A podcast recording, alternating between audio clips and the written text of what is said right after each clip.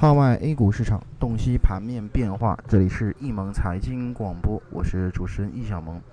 今天是二零一四年的八月十二号。那么我们先来看一下整个今天收盘之后的一个盘面情况。那么午后呢，两市是开盘之后呢，是延续了一个弱势的一个情况。那么股指呢，窄幅震荡中啊，向下的一个趋势还是比较明显的。整个金融板块的个股全线下跌，也正是由于啊，银行、券商、保险等权重板块表现相对疲弱啊，从而拖累了整个大盘指数。创业板早盘小幅高开后，一度冲上一千四百点整数关口，之后呢，又是震荡下挫。不过呢，从这个中小板呢来看呢，则是创出了一个阶段性的新高。盘面上，木鱼领衔涨幅榜啊，但值得注意的是，午后板块出现了拉升的同时呢，资金也是产生了一个流出的一个背离行为。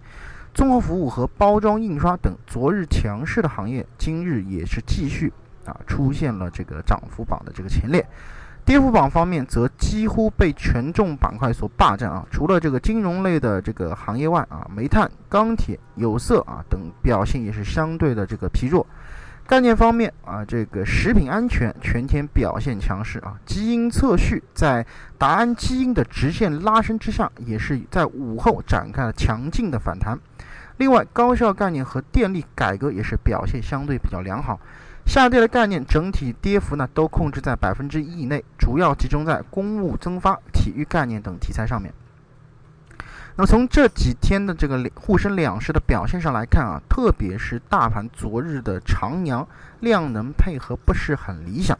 而今日的股指呢，在前期高点两千两百二十六点附近呢，是遭遇到了非常严重的这个抛压啊，再结合近期超级资金又开始出逃向下的这么一个走势啊，短线大盘上涨空间或将是受到一定的这么一个限制。那么现阶段大盘处于高位箱体震荡之中啊，要消化掉这个抛压啊，这个补量是一个非常关键的这么一个因素。同时呢，我们在操作上也是建议大家可以在和主力的行为一致啊，高位横盘或这个减仓或者卖出，那么进一步呢，把自己手中的这个仓位啊进行一个降低。那么以上呢就是今天啊收盘点评的所有内容，咱们更多的交流分享，下次节目再见。